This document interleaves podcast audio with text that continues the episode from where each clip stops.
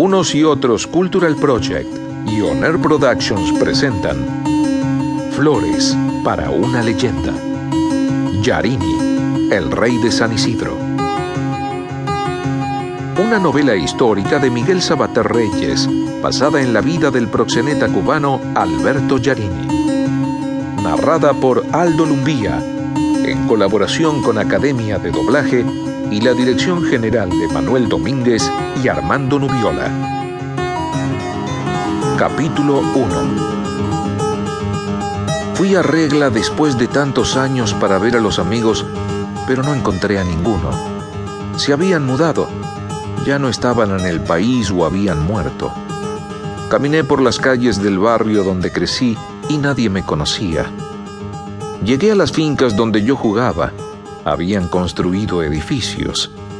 Nada allí me impresionó como no fuera un sentimiento de indescriptible desarraigo. No hay peor resquemor que haber perdido la inocencia. Por eso tal vez fui a regla. Creí que había sido un viaje inútil. Cuando salía del barrio reconocí a María Antonia, la hija de Luis Fernández Figueroa. Me contó que su padre había fallecido hacía doce años. La noche antes de su muerte le dio un mensaje para mí.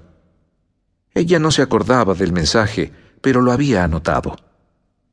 La nota había sido hecha en un papel de cartucho. Se conservaba entre las páginas de un álbum de fotos familiares. Decía, Dile a Manuel que se acuerde de Yarine. Ella había escrito Yarine.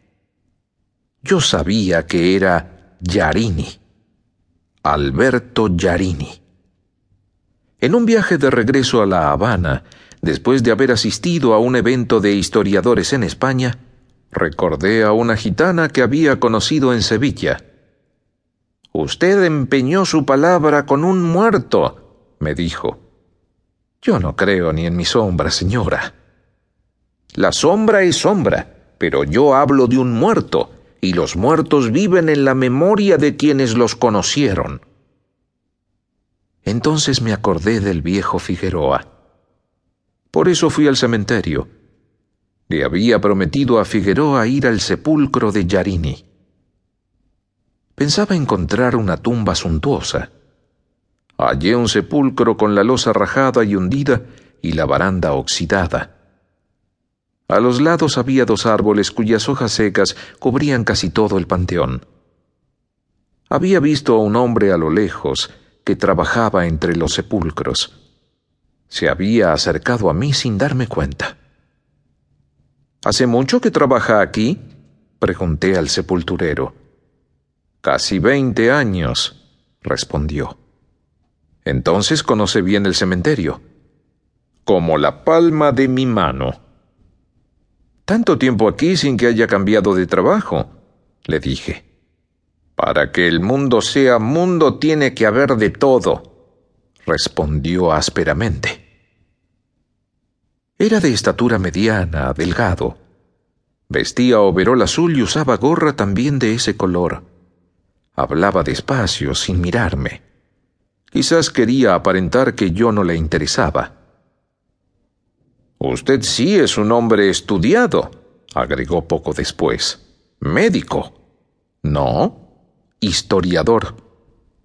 Se sentó en el borde de la tumba, puso la gorra a un lado y sacó una caja de cigarros del bolsillo del overol. Así que historiador, dijo en voz baja.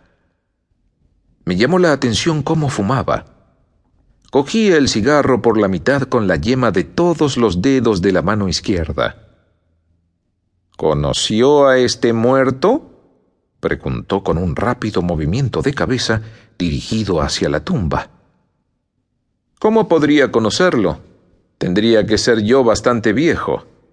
Mi padre sí. Vio cuando a Yarini le bailaron aquí mismo los ñáñigos de su potencia.